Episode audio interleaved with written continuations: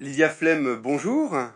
Bonjour. Nous sommes très heureux aujourd'hui de pouvoir échanger avec vous à l'occasion de la parution de votre livre Bouche bavarde, oreilles curieuses, qui vient de paraître aux, éditions Seuil dans la collection Librairie du XXIe siècle.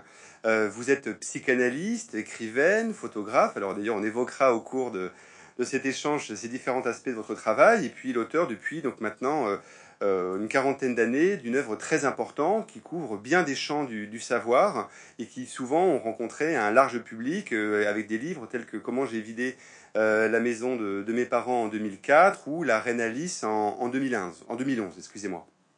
Et dans ce livre, en fait, vous avez rassemblé des articles, donc sur une quarantaine d'années, depuis le début des années 80, qui couvrent vos recherches tant dans la profondeur du temps que dans la diversité des approches. Euh, du cow-boy des, des westerns jusqu'à Artemisia et du nourrisson en quête d'amour jusqu'à la Bible qui a servi euh, pour Freud, comme on le verra un peu plus tard. Alors, tout simplement pour euh, commencer, vous dites avoir voulu exposer dans ce livre la curiosité en majesté.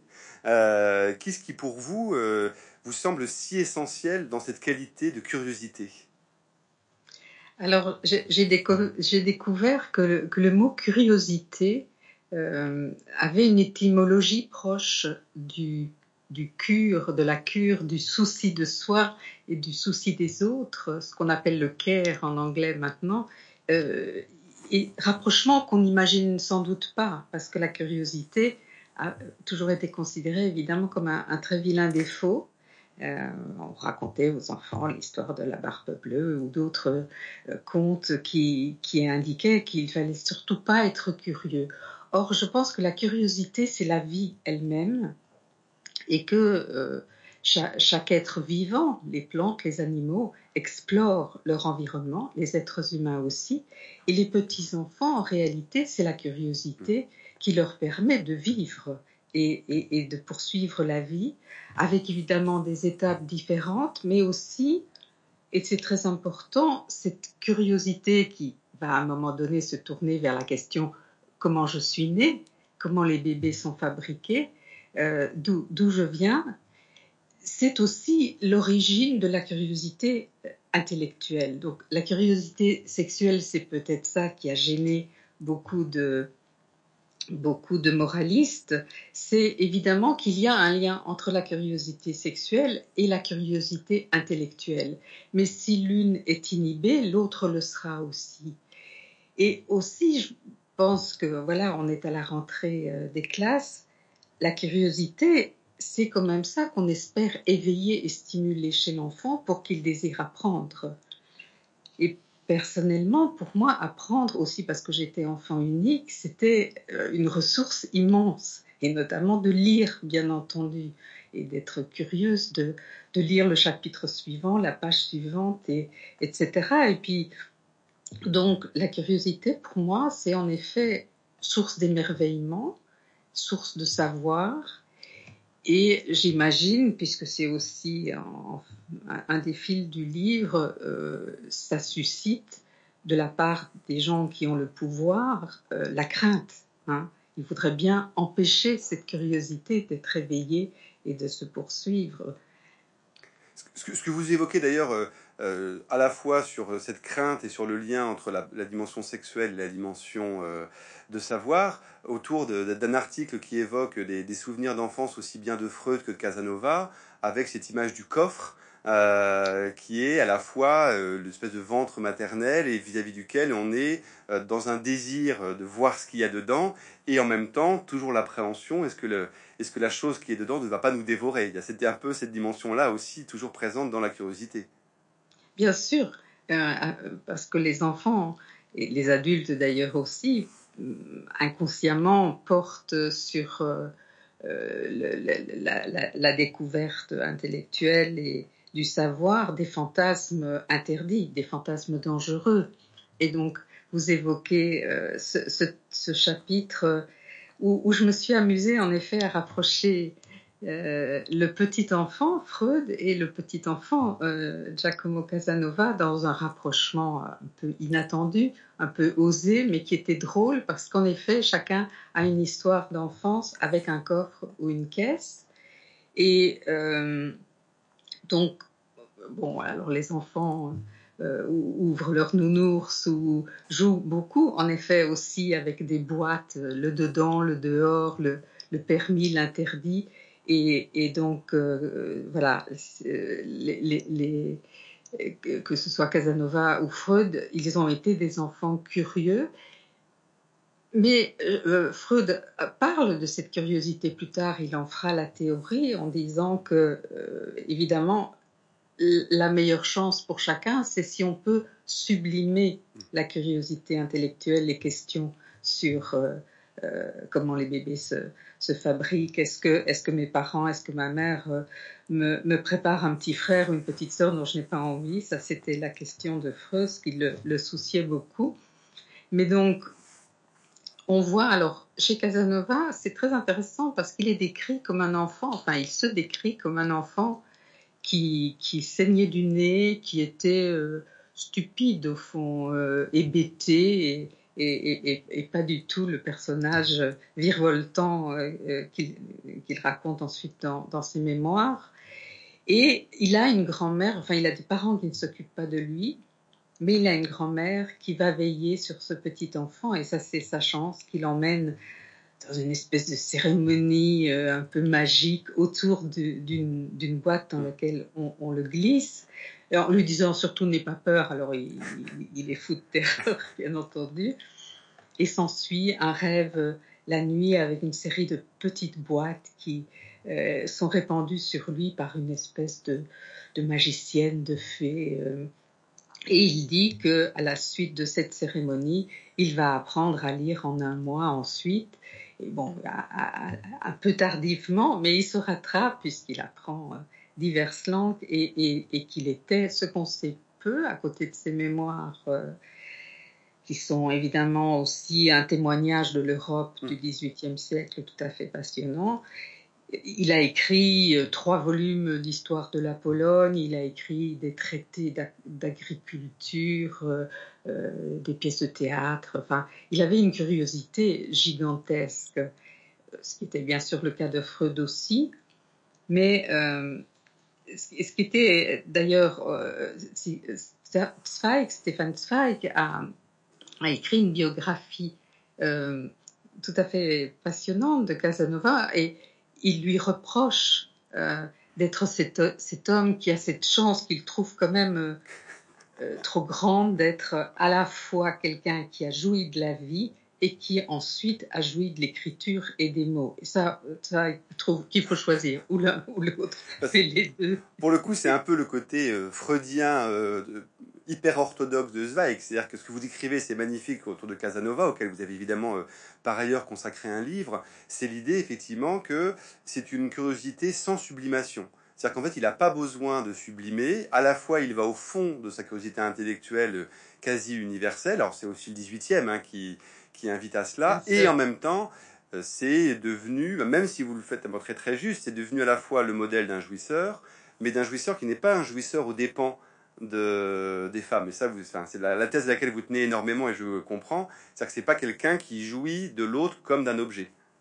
Oui, euh, c'est vrai que j'ai, récemment il y a eu un article dans, dans un, un, journal, euh, euh, plus c'était le New York Times ou autre chose, qui, qui voyait mon livre comme proto, enfin qui, qui voyait la manière dont je, je traite de Casanova, c'était comme un proto-féministe. Alors j'ai trouvé ça assez, assez joli, assez osé, et pourquoi pas? Parce qu'en effet, je pense que sa terreur, liée peut-être euh, à, l'image de sa mère qui lui, qui lui faisait peur, sa terreur, c'est qu'une femme se fâche avec lui. Mm. Donc, euh, sur le coup, en effet, il, il prend euh, généralement beaucoup d'égards, aussi quand il se sépare. Mm.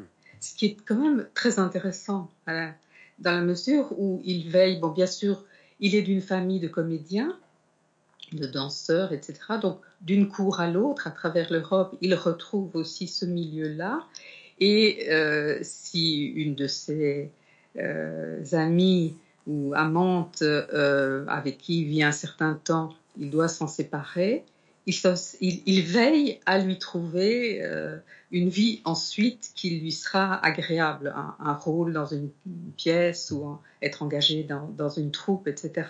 Donc, il, a un souci quand même des autres, pas toujours, pas partout, je veux bien le reconnaître, euh, mais aussi, ce qui m'avait frappé en lisant les, mémoires de Casanova, c'est presque 4000 pages passionnantes et euh, en vérité très agréables à lire, écrites en français. Donc Casanova est évidemment un grand écrivain français. C'est qu'aussi, j'avais le sentiment qu'il était une sorte de proto-Proust, hmm. si on pourrait, si on peut le formuler comme ça. C'est-à-dire que, oui, il a eu l'audace, inimaginable donc pour Zweig, d'avoir une première fois vécu sa vie pleinement, avec, euh, avec bonheur, et puis de la raconter une deuxième fois dans, dans, sa vieillesse difficile. Il a un médecin intelligent qui lui dit écrivez. Euh, ça va, ça, ce sera un bon médicament. Et, et, donc il, il, va écrire ces milliers de pages où il, il, retourne au fond, il convoque sa mémoire. Hmm. Bien sûr, il avait des notes. On sait qu'il a traîné toute sa vie d'un lieu à l'autre des notes qu'il prenait. On sait aussi, par exemple, que là, euh, quand il a quitté les, les prisons, euh, la prison des plombs à, Venise, il a raconté cette histoire en prenant parfois deux heures dans des, des soirées où il n'y avait pas la télévision ni Internet, donc on aimait bien les bons conteurs. Et il était un conteur magnifique qui revendiquait de prendre son temps. Hein. Donc il, avait le souci des autres, mais il aimait aussi, bien sûr, qu'on ait le, souci de, lui. Et, donc, euh, voilà, euh, la mémoire, le temps euh, ont occupé une partie de, sa vie. Alors, vous évoquez les qualités de conteur de Casanova. le conte, justement, c'est une chose à laquelle vous êtes extrêmement attaché. C'est-à-dire que, aussi bien, évidemment, avec votre livre en, en 2011 de de la reine Alice où le conte euh, venait prendre une forme euh, extrêmement importante dans, votre vie, dans la façon de la raconter. Et puis on voit dans tout cet ensemble d'articles à quel point deux questions viennent se nouer, qui est la question de la transmission, avec l'idée, comme vous le dites, euh, dès le début, que la transmission met toujours en cause trois générations, et non pas simplement, c'est pas un rapport entre une mère et un enfant, mais il y a toujours plusieurs personnes dans cette affaire-là. Et puis l'idée que le récit le conte est l'un des éléments essentiels de la transmission. Et on le voit aussi bien à travers ce que vous pouvez raconter autour du western, euh, qui même sous une forme presque archaïque va figer des choses dans la position des hommes, des femmes, etc. Mais le conte, le récit, intervient énormément dans ce qui est un élément essentiel pour vous, qui est la question de la, transmission. Oui, alors je, je, pense que les êtres humains sont évidemment des êtres de récit, de narration, de contes, et qu'ils se racontent d'abord leur propre vie. Mm. Chaque jour, on se raconte notre vie, en vérité, pour euh, euh, tenir debout et trouver un fil aussi de continuité dans notre identité. Je pense que nous sommes inévitablement euh, pris dans le récit que l'on se tient à soi-même. Alors, l'enfant naît déjà aussi dans les récits qui précèdent sa naissance les, neuf mois euh, de, la grossesse, mais parfois longtemps avant, parce que les enfants ne, naissent pas euh, euh, si simplement pour tout le monde. Et donc, chacun de nous, même enfant, peut se projeter, les, garçons comme les filles, un jour on aura des enfants, parce qu'on a été enfant aussi, et, que, voilà, on est aussi un chaînon dans une lignée, dans une double lignée. Mais, mais donc, les, parents s'inventent euh, des récits autour d'un enfant qui est encore imaginaire, qui n'est pas encore né, et ils choisissent souvent le prénom. Alors selon les cultures, on, choisit longtemps d'avance ou, après la naissance, ça dépend. Mais alors que le nom, c'est la loi qui préside, elle peut changer d'ailleurs. Il y a des lois qui, autorisent maintenant de donner le, prénom, le nom de, de, la lignée maternelle, paternelle, les deux, etc. Il y a des variations. Longtemps, c'était immuable. Mais le prénom porte l'imaginaire souvent des parents. Hein. Euh, bien sûr, il y avait des euh, enfants qui s'appelaient juste Junior, on gardait un prénom au, fil du temps. Mais souvent, c'est porteur de, euh, des histoires que les parents se racontent pour l'enfant qui vient et l'enfant va se trouver pris avec sa mère, avec son père. Il y a de plus en plus de pères qui, qui entourent aussi l'éducation et même la, naissance des, des, bébés, heureusement. Euh, mais chacun de ses parents est ramené à son enfance. Face à un enfant, on est pris dans sa propre enfance, donc dans sa généalogie. Donc en effet, euh, il y a tout de suite au moins trois générations, et, rapidement, en vérité quatre, mais en partie euh, si on n'en a pas des éléments concrets, ça reste euh, relativement euh, dans les archives ou pas selon. Mais donc, l'enfant est pris dans les récits et je pense que de devenir soi, et ça prend toute une vie, je crois, c'est de jouer sur la partition de ces récits et entre la fidélité et la, créativité personnelle, je crois qu'on doit essayer de jouer sur ces partitions-là. Donc la transmission, elle se fait souvent à l'insu des parents, et dans la réception, euh, les choses se rejouent dans une certaine mesure. Et, c'est cette liberté-là que chacun de nous doit essayer de conquérir.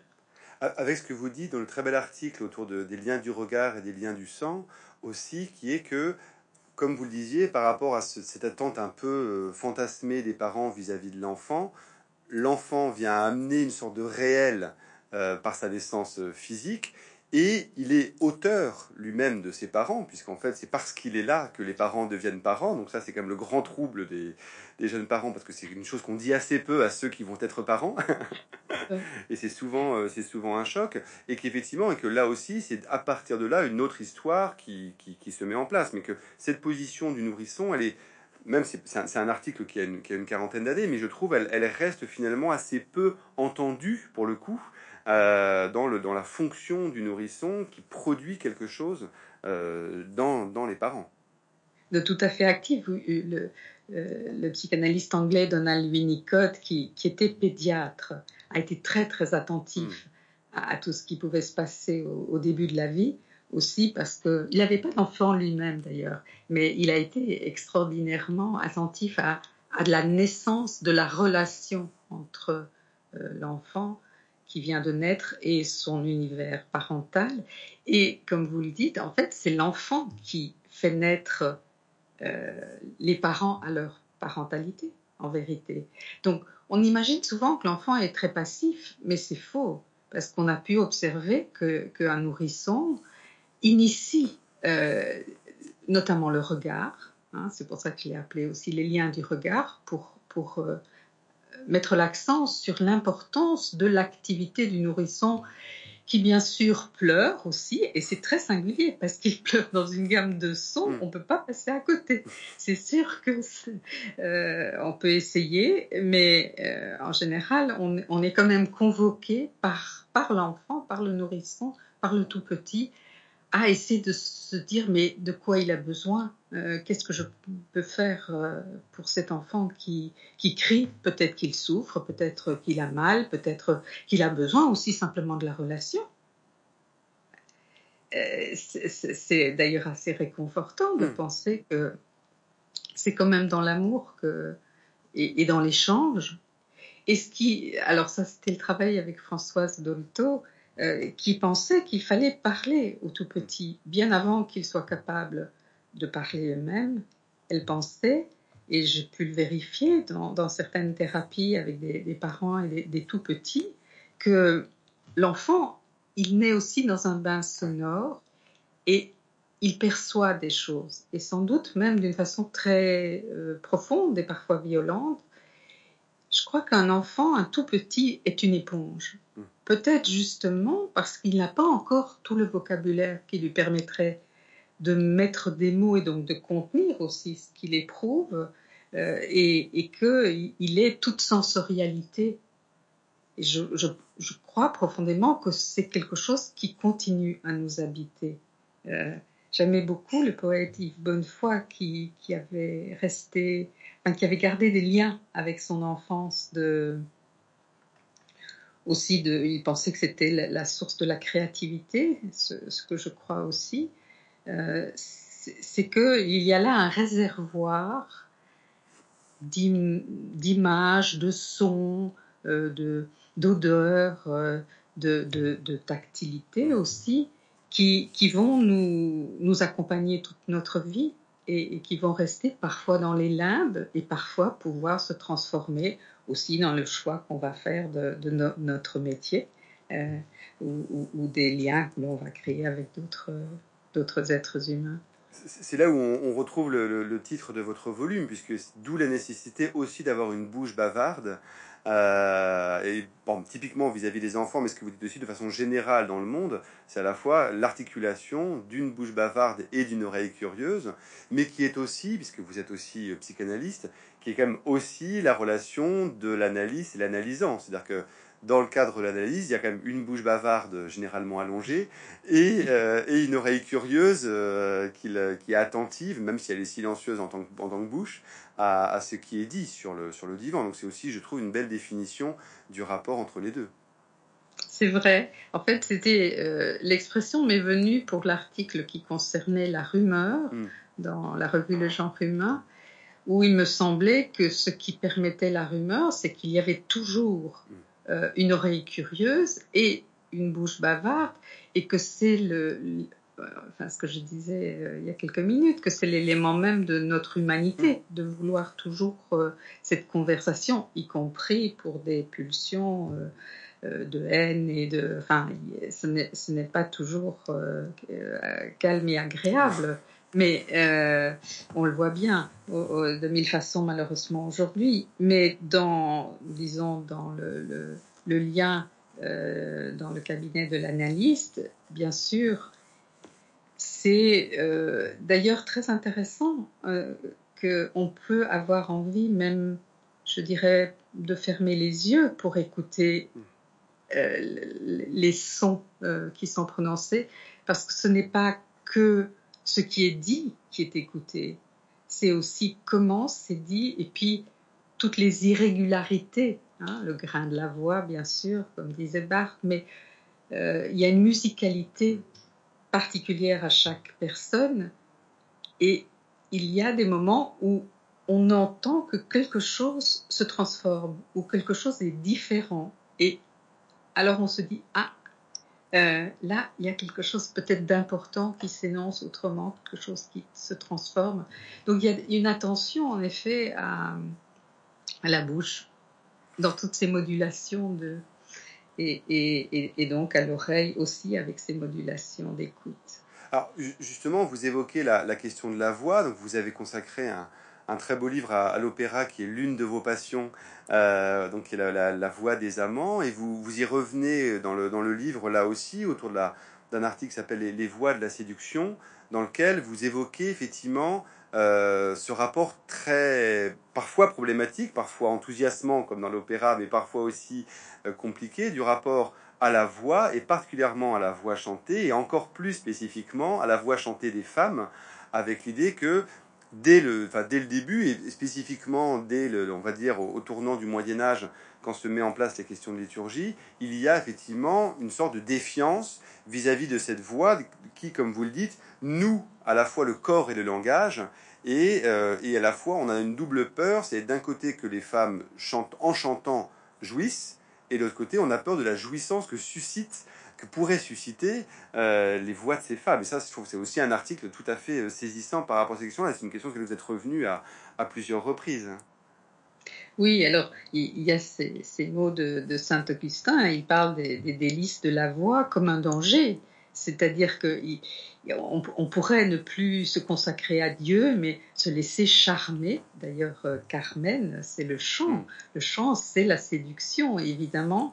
Et donc, c'est très étrange d'ailleurs ce qui s'est passé dans l'Église, puisque euh, on a empêché les femmes d'ouvrir la bouche, euh, mais à la place, on a euh, mis des castrats, on a mis des, enfants qui avaient une voix, des garçons qui n'avaient pas encore mué, et ensuite, pour les empêcher de muer, on, on les a castrés. Ce qui c'est l'Église qui a imaginé ça, ce qui nous a donné des chefs-d'œuvre.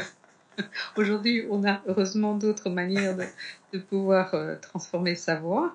Mais, mais donc, euh, oui, c'est la, voix et la voix féminine, comme d'ailleurs le corps féminin, et dans, les textes, et depuis la, la plus haute antiquité, c'est un danger. Euh, après, ce sera perçu comme le diable, euh, les sorcières, euh, qu'on va mettre sur le bûcher par milliers et milliers. je crois qu'on n'a pas encore mesuré le, le, vraiment ce qui a pu se passer dans, dans, dans nos pays et, et ailleurs. oui, le féminin est vraiment. alors, est-ce que les hommes en veulent aux femmes d'être les seuls à, apporter les enfants? Je me souviens d'un petit garçon, parce qu'on raconte pas tellement ça non plus, le désir des petits garçons d'être. Mm. Euh, c'est pas très fréquent dans le discours euh, habituel. Je me rappelle euh, d'un petit garçon à qui une, dame disait qu'elle allait avoir un enfant, à la, mère du petit garçon, et automatiquement il a mis un coussin sous son pull et il a dit, mais moi aussi j'attends un enfant. Ah oui et, bon, on a continué à parler avec ce petit garçon qui pouvait se projeter dans hmm. cette situation.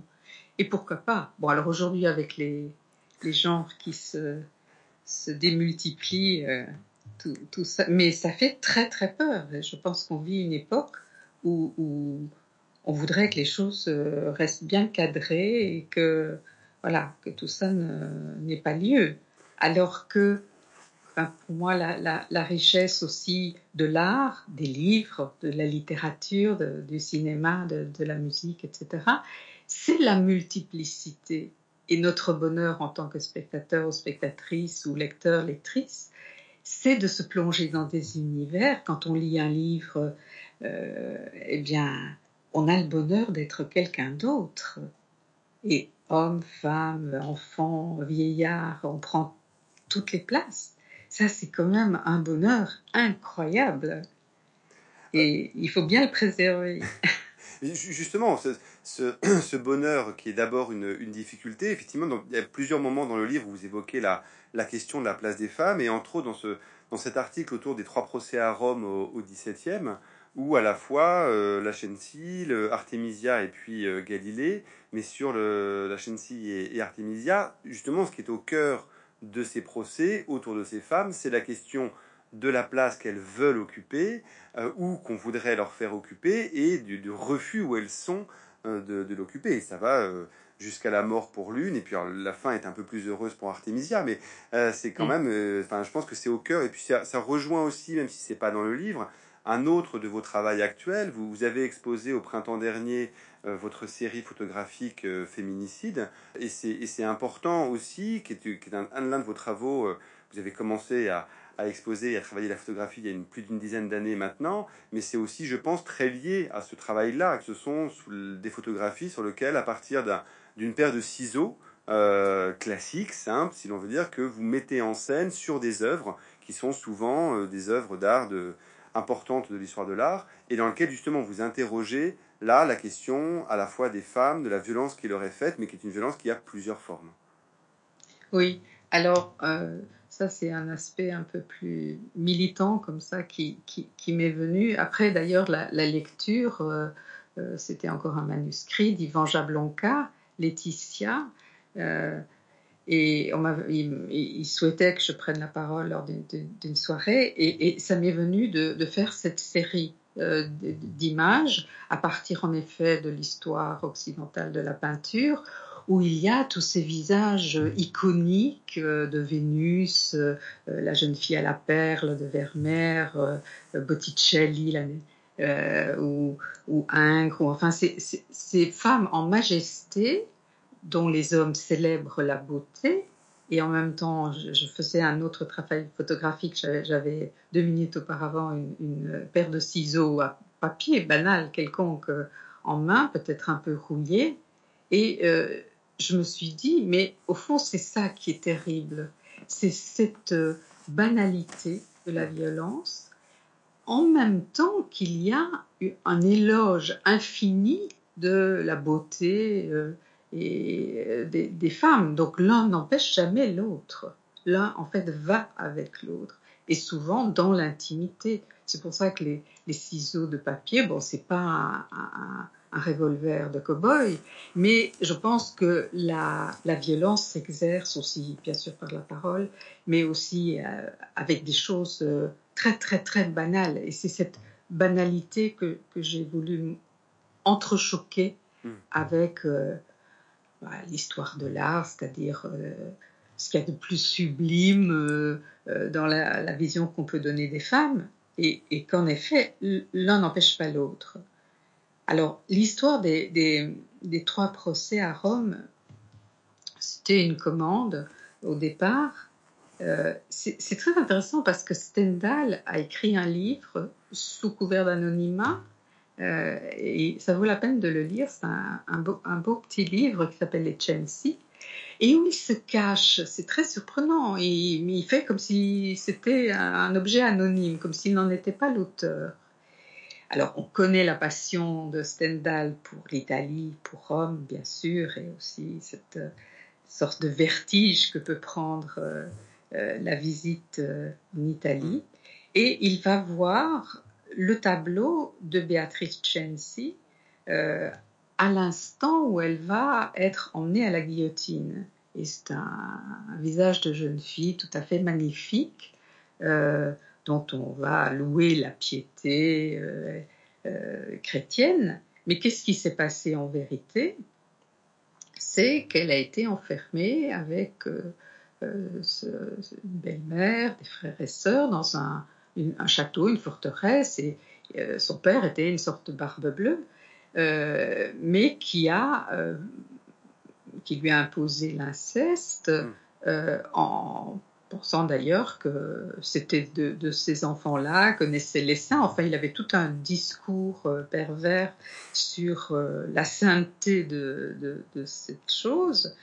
Et euh, la, famille vivait vraiment dans une violence sous le toit paternel incroyable, au point, à un moment donné, de se résoudre à glisser quelques gouttes d'opium dans, dans, dans, une boisson et de faire venir des, des, des spires pour euh, tuer ce père incestueux et violent. Et bien sûr, euh, qu'est-ce que l'autorité papale a, a, a, vu de cela? Non pas euh, l'inceste, euh, mais le parricide et on l'a appelé l'ange du parricide en, la décrivant et en, vantant la, manière sublime dont elle avait eu de euh, venir jusqu'à la guillotine devant tout Rome assemblé. Ça se passait un 11 septembre 1599 euh, si je me trompe pas, et il semblerait que pendant longtemps, le 11 septembre, on fêtait à Rome le souvenir de cette jeune fille qui avait eu le courage de s'opposer à son père, qui l'avait payé de sa vie, et ce qui est assez étonnant, c'est il faut imaginer qu'il y avait un millier de, peintres à Rome euh, pour répondre aux commandes des, papes, des, nobles. partout, il y avait des maisons sublimes avec des, fresques, des peintures, etc., des sculptures. Et les peintres venaient aux exécutions, ils étaient en première ligne pour voir le corps de près se décomposer, se défaire et se servir de cette connaissance pour mettre en scène des saints euh, dans diverses euh, euh, histoires de, voilà, de la théologie et de la Bible et des évangiles. Donc on peut imaginer, il semble que ce soit exact, que Artemisia Gentileschi, dont, je, raconte un autre procès, s'est trouvée enfant sur les épaules de son père, qui était peintre, avec Caravage et d'autres autour d'elle qui assistait à cette exécution euh, lente, difficile et euh, qui a voilà euh, il y avait aussi ce rapport direct à la violence quand même dans les rues mise en scène et, c'est assez étonnant pour nous parce que nous je crois qu'en en tout cas moi je me vois pas aller dans la rue pour assister à une exécution. On est devenu très préfère penser que ça se passe ailleurs et pas sous nos yeux. Le rapport est beaucoup plus ambivalent à la, réalité de la mort même et euh, on, l'a pour partie vu aussi avec la, avec la question du Covid. C'est-à-dire qu'il y a un moment, on ne, on ne sait pas véritablement euh, quoi faire de, de cette dimension-là et on en a oublié l'essentialité anthropologique aussi pour le coup. Oui, tout à fait. Et, j'avais assisté à des séminaires de Philippe Ariès qui hmm. parlait bien et de la transformation de la naissance et de la mort, de choses qui se passent souvent euh, en dehors de la maison, alors que dans le temps c'était sous, euh, enfin, dans l'intimité familiale et que ça avait lieu. Donc on avait un rapport euh, peut-être plus concret, palpable à la vie et à la mort qui fait partie de la vie. Alors, je ne sais pas si on dit un mot d'Artemisia. Si, si, bien sûr, parce que je pense, parce que pour le coup, alors, vous, vous évoquerez son histoire, mais c'est, il y a aussi, alors, c'est pas une, c'est pas une sublimation, mais c'est quand même l'histoire aussi d'un affranchissement et d'une femme qui décide d'occuper la place qu'elle va occuper. Oui, alors, c'est, une belle histoire parce que elle, ne se termine pas de, de manière euh, tragique, mais il y a un moment quand même euh, terrible. Euh, elle vit dans ce milieu de peintre et elle, sous le toit, dans l'atelier euh, du père où elle apprend les techniques de la peinture avec pour maître Caravage, il y a un jeune peintre qui se trouve présent et qui la viole. Et elle, raconte, elle a écrit tout cela et surtout euh, il y a eu un procès, ce qui est rare et très précieux. C'est un procès qui a duré neuf mois, qui a été intenté au fond par le père. Euh, Horatio Gentiles, qui donc ce, peintre, et c'est une histoire confuse, il y a sans doute toutes sortes d'intérêts qui se mêlent à l'histoire, mais pour euh, nous, c'est évidemment très précieux d'avoir ces documents, les minutes du procès, où en plus, euh, on ne la croit pas. On ne la croit pas, et elle qui a besoin quand même de ses doigts pour peindre, elle va être torturée et on va lui ligaturer les doigts et euh, la torturer pour qu'elle avoue que c'est faux, euh, ce qui n'est pas le cas. Mais finalement, bon, l'affaire se résout euh, en partie parce qu'il y a toutes sortes de choses cachées, peut-être plus compliquées que, que, cette histoire. Mais en tout cas, elle est elle est lavée du soupçon d'erreur, son violeur est reconnu comme tel, il est banni de la ville et elle-même est mariée par son père et part à Florence vivre une carrière de peintre. Et là, c'est évidemment extraordinaire parce qu'elle a beaucoup de talent, elle est reconnue et elle signe de son nom euh, ses peintures et elle va se mettre en scène dans toute une série d'images ou mythologique ou hmm. biblique, où elle se sert au fond de son propre visage pour raconter l'histoire des femmes nobles euh, des mythes et, des, histoires religieuses, mais aussi pour s'affirmer, y compris un portrait magnifique qui, je pense, appartient à la reine, la reine Elisabeth II, euh, euh, où elle est la peinture elle-même. Hmm. Elle s'est représentée en, en image de la peinture. Et donc, il y a là, évidemment, un, conte, si on veut, puisque c'est une belle histoire, qui est réconfortant pour, pour tout le monde, mais en particulier pour les femmes aussi, qui peuvent donc retourner, renverser leur destin et de euh, quelqu'un qui, qui, doit subir euh, des contraintes et des violences, qui peut s'exprimer et sublimer la chose.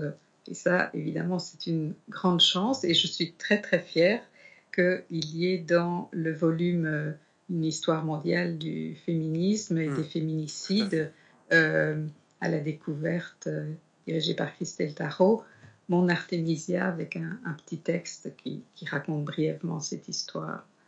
Oui, voilà, qui est l'un des grands, grands volumes très attendus en cette, en cette rentrée, effectivement, qui une somme assez considérable qui traverse toute l'histoire de, de l'humanité par ce prisme-là et qui, hein, et qui, pour le coup, un, peu comme vous le faites aussi, était l'un de ses intérêts, c'est que ça, ça mélange les, les, formes de savoir, les types de connaissances et l'idée qu'effectivement, c'est pas simplement ni une question sociologique ni une question anthropologique, mais que ça traverse absolument toute, euh, toute l'histoire de, de l'humanité. C'est ça qui, je pense, est, et, pour le coup, un, un, point commun avec votre propre euh, travail, qui est de se dire, voilà, toutes les, toutes les modalités de la création euh, doivent être interrogées et, au titre, on évoquait votre travail de photographe et vous avez aussi un, long article assez passionnant sur la question de la photographie, euh, avec euh, la façon dont se construit peu, à peu finalement la légitimité photographique, avec euh, des, réceptions très distinctes. Alors on connaît assez bien le, la réception pour le moins froide qu'on a eu Baudelaire.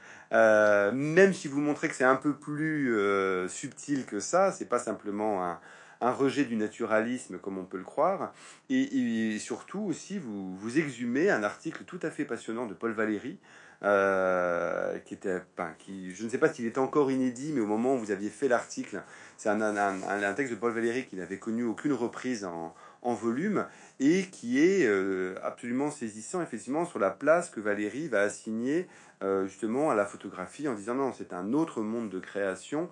Il n'y a pas du tout d'effet dans lequel ça viendrait prendre la place qui de la peinture, qui de la littérature. Et ça, je pense que c'est aussi la, force que vous injectez dans votre livre, qui est de, montrer que toutes les formes de création se lient entre elles sans se superposer. Mais euh, oui, c'est bien sûr, on imagine euh, le malaise des peintres quand la, photographie a surgi, puisque ce désir de, mimésie, ce désir d'exactitude de, la réalité était euh, voilà enlevé. Donc il fallait d'autres voies et on, peut imaginer aussi que l'abstraction a pu avoir aussi euh, plus de sens dans, la mesure où il ne s'agissait plus d'essayer de reproduire la réalité, mais peut-être de laisser plus d'inventivité, d'imagination et, et des voies tout à fait inconnu. On voit dans l'impressionnisme, c'est parfois très surprenant quand on s'approche d'un tout petit morceau d'un tableau de, de, Monet, par mm. exemple, c'est de l'abstraction en réalité. Donc on voit bien que la photographie a quand même tout de suite tracassé euh, tous les artistes, y compris aussi, bien sûr, les écrivains. Parce que quand on, lit toute cette magnifique euh, littérature du 19e siècle, le roman, c'est quand même aussi euh, très largement des descriptions. Et, tout d'un coup, il y a là donc en fait euh, cette nouvelle technique qui n'est pas reçue d'abord comme un art. Hmm. Il a fallu très très très longtemps, c'est très récemment que la photographie peut être considérée comme un art. Ça a d'abord été considéré comme une technique moderne, dangereuse, au même titre euh, que les premières machines euh, en Angleterre ou le chemin de fer, etc. Ou aujourd'hui le, numérique qui, nous, nous permet de nous parler, mais qui parfois nous, nous, pose quelques petits soucis. Mais donc la, littérature a été aussi convoquée par la photographie et euh, c'est étrange que ce texte de Valérie n'ait pas été mm. repris. On le trouve euh, en, ligne alors. Sur le coup, là, euh, ça c'est un des bonheurs d'Internet, c'est ces bibliothèques euh, virtuelles qui nous permettent de lire des textes parfois difficilement accessibles et partout sur la planète. Mais chaque fois que quelque chose surgit, on peut se dire oh là là, c'est la catastrophe, on, on va tout perdre plus rien n'est comme avant, ou au contraire, on peut faire confiance à l'inventivité humaine et se dire quelle chance, on va trouver d'autres voies. Et euh, Baudelaire était pas très heureux, mais il aimait quand même assez bien se faire tirer le portrait. Donc voilà, il y avait quand même un peu d'ambivalence. Nadar était assez doué, et il a fait des, portraits d'écrivains magnifiques. Puis il y a des écrivains qui ont même ont tâté de, la photographie. Et Valérie, au fond, il, oui, il, ouvre, enfin, il voit comment on peut ouvrir de nouvelles voies à la littérature. Et, ça, c'est quand même très, très passionnant. voilà, on est dans une rentrée. Euh, donc, euh, dans les librairies, on, est curieux de, ce qui émerge de neuf et de hmm. différent. L'un des grands, la curiosité est quand même l'un des grands euh, ferments de, et de la librairie et de, et de la vie éditoriale. C'est effectivement, c'est toujours euh, se demander ce qui va, ce qui va venir et ce qu'on va, ce qu'on va découvrir. Oui, et puis je, pense que la librairie, ça reste quand même un lieu magique où on peut aller euh, à la rencontre d'univers qu'on ne connaît pas. Hmm. aidé parfois par des, libraires qui, qui, entrent quand même en, dialogue avec, avec les, les gens qui ont envie de, pas seulement relire, mais de découvrir. Et, c'est un lieu pour moi magique. Ça a toujours été un, lieu merveilleux. Depuis que je suis toute petite, il y a un lieu sur Terre qui, qui est meilleur que, que toutes les îles enchantées, c'est la, la, librairie, bien sûr. dont on essaie de faire parfois des îles enchantées. Alors justement, le, le, dernier euh, moment de, votre livre, qui est presque un, grand tiers du livre, est consacré à Freud. Euh, enfin, Freud et d'autres, mais c'est le, centre. Et alors, c'est aussi le, premier livre que vous ayez fait paraître en, 1986, qui était La vie quotidienne euh, à l'époque de Freud, enfin de Freud et de ses patients.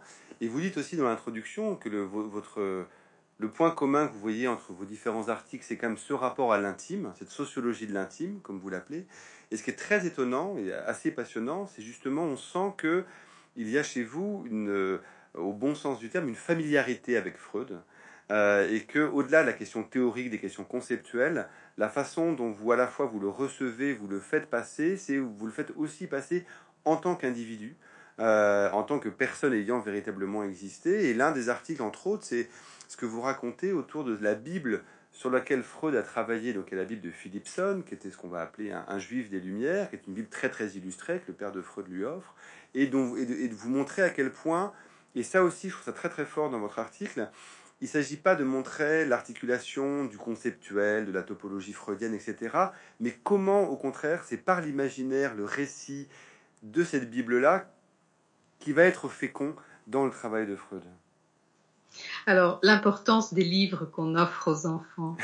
le, papa de Freud offre à son fils, à, à 7 ans, des, euh, une Bible illustrée, une Bible bilingue, illustrée par les plus belles gravures archéologiques du XIXe siècle. Donc, il lui offre au fond le champ du savoir. Hmm.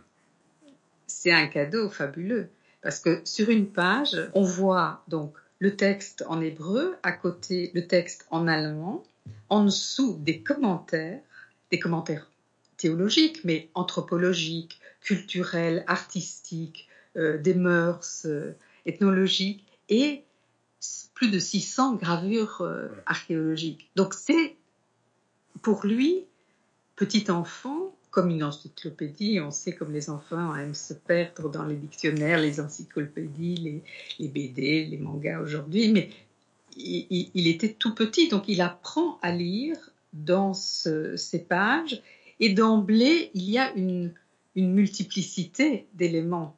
Euh, ce n'est pas juste un texte, c'est un texte dans deux types d'alphabet. C'est un texte avec des images, c'est un texte avec des commentaires, c'est un texte qui éveille sa curiosité et aussi d'ailleurs sa curiosité sexuelle, il le racontera. Euh, et donc ce, cette Bible qu'il découvre quand il a 7 ans et où il apprend à lire et à rêver, on peut dire, et à imaginer, euh, son père la lui offre pour son 35e anniversaire et euh, avec une très belle dédicace où il lui souhaite de, s'ouvrir euh, au, monde intellectuel et peut-être d'en faire partie, ce qui était bien sûr le souhait aussi familial dans la famille de Freud. Donc, je, tiens beaucoup à cette. C'est peu, assez peu connu, cette hmm. Bible de Philipson qui, est un, très bel objet. Je pense que euh, on doit pouvoir le trouver. Peut-être que vous pourriez le, proposer. on va partir à sa recherche. oui. Mais qui est aussi, euh, c'est ce que vous dites aussi très bien, vous, vous, vous l'évoquez dans d'autres dans d'autres moments, c'est que on sait aussi à quel point euh, ça va aussi alimenter le rapport de Freud à l'archéologie, qui est un rapport euh, absolument décisif, parce que c'est à la fois un rapport profondément intime, et vous racontez des scènes tout à fait étonnantes dans le rapport de Freud à sa collection d'objets anciens, et même à la façon dont il la met en scène dans sa propre famille, et puis on sait aussi à quel point c'est la grande métaphore de Freud pour le travail analytique, même si comme toute métaphore elle a ses limites, avec l'idée qu'effectivement le travail analytique c'est le moment où on va découvrir des morceaux enfouis, mais aussi conservé parce qu'enfoui. Euh, et que donc c'est là que c'est très très beau, c'est que tout ça se déplie finalement sur toute la vie de Freud, depuis son bureau jusqu'à sa table à manger et jusqu'au travail avec les patients. Oui, alors il, reconnaissait qu'il avait dépensé beaucoup d'argent dans sa vie pour, pour cette collection. Et quand il avait un nouvel objet, il l'emmenait à la table familiale. Il le déposait sur la table et, et, il, euh, c'était un convive euh, avec la famille. Ce qui est très beau. Et bien sûr, les, patients qui entraient dans son cabinet avaient tout de suite le sentiment qu'au fond, euh, ils étaient convoqués dans cette succession d'êtres humains hmm. qui, depuis le passé le plus ancien jusqu'à eux-mêmes, euh, s'interrogeaient sur ce que c'est euh, être un être humain. Et, donc, c'était évidemment pour lui une sorte de preuve qu'on pouvait ramener le passé à la vie. Et, ça, ça, c'était, quand même ça l'objet de, sa quête, avec ses patients notamment. Mais aussi, c'était euh, rendre tangible euh, le passé en tant qu'il peut être aussi présent. Hmm. Hein. Ce n'est pas qu'une histoire, c'est aussi euh, une présence. Et bon, je crois qu'aujourd'hui, ce serait difficile de reproduire un cabinet comme il en avait, mais ça devait quand même être assez agréable de euh, s'allonger entouré de toutes ces divinités de voilà d'Égypte, de, l'Inde et de partout dans le monde, et, et, de rêver et de se sentir autorisé aussi à remonter à sa propre histoire, pas seulement en tant que nation, que peuple, etc., mais en tant que personne. Ça donnait une sorte de dignité à cette recherche intime pour laquelle on peut parfois peut-être se sentir un petit peu gêné. Hein. J'ai des patients qui parfois me disent mais quand même je ne je vais pas raconter en détail ces petits faits, c'est plus de mon âge, et, enfin c'est pas bien, etc. Et là c'était vraiment une invitation et une permission à, revenir à ce qui, ce qui nous a constitué à notre insu souvent et, et, ce, qui, ce qui revient de loin, mais qui peut revenir à la vie. Oui. une puissance. Euh, c'est pour ça qu'il aimait particulièrement Pompéi, évidemment. Oui. Euh, Pompéi qui est presque, un, qui est presque un, en soi un fantasme d'archéologue, puisque c'est l'idée d'avoir figé à un moment donné quelque chose et tout est là comme si euh, il y a un effacement de la distance qui, qui crée le trouble aussi. Mais c'est ce que vous expliquez aussi dans, le, dans ce très bel article final autour du rapport entre psychanalyse et histoire, euh, dans lequel vous liez le, à la fois ce qu'il y a de commun et d'écart aussi, puisque vous ne recouvrez pas évidemment les, autres, les deux, mais l'idée que les deux sont quand même des, des, des, tâches de d'élucidation par la narration. C'est quand même l'idée qu'il y a un moment, on reconstruit, on fabrique une histoire, simplement l'un s'occupe un peu plus de vérité, l'autre un peu plus de vraisemblance, euh, et, mais que c'est tout à fait euh, décisif et que cette façon, cette présence du passé dans le présent, et cette distance qu'on a avec ce rapport-là, c'est ça qui fait que les, deux enfin, les deux disciplines sont fécondes. Oui, l'écriture de l'histoire a occupé beaucoup d'historiens. Foucault, Michel de Certeau, plus récemment Jacques Rancière et, beaucoup d'autres. Euh, et, bien sûr, l'histoire en français, c'est le même mot hein, pour, pour dire l'histoire avec un grand H ou les petites histoires. Mais l'écriture, elle est obligée. On ne peut pas restituer euh, le passé sans le raconter. Hmm. Donc, il y a quand même la question de comment on le raconte. Et je pense que d'ailleurs, c'est, voilà, je n'ai pas écrit là-dessus, mais euh, quand j'écoute parfois des, commentaires sur des, euh, des documentaires de, de science, c'est toujours passionnant, mais je suis souvent heurtée par les mots qui sont choisis. Parce que voilà, nous sommes des êtres humains et nous ne pouvons pas parler en mathématiques. Hmm. Nous, sommes hmm. obligés de parler avec les mots de notre langue. Or, ces mots portent une idéologie hmm. euh, à, chaque pas. Et donc, euh, pour l'histoire, c'est quand même un souci. Donc, chaque, historien ou historienne doit réfléchir aux mots euh, utilisés pour, pour essayer de décrire ce, passé ou, de, le reconstruire, parce qu'évidemment, on n'a pas toujours tous les éléments non plus pour le comprendre. Et puis, c'est un peu dans l'après-coup qu'on reconstruit les choses. Donc, voilà. Et pour le passé personnel, alors là, c'est une subjectivité évidemment qui autorise euh, d'autres choix et qui est aussi quand même un récit, je pense, c'est ça qui est différent peut-être, c'est que c'est un récit qui se réécrit sans cesse. Hein. on n'a pas une seule version de notre histoire. au fil du temps, elle se transforme parce qu'on en a besoin aussi.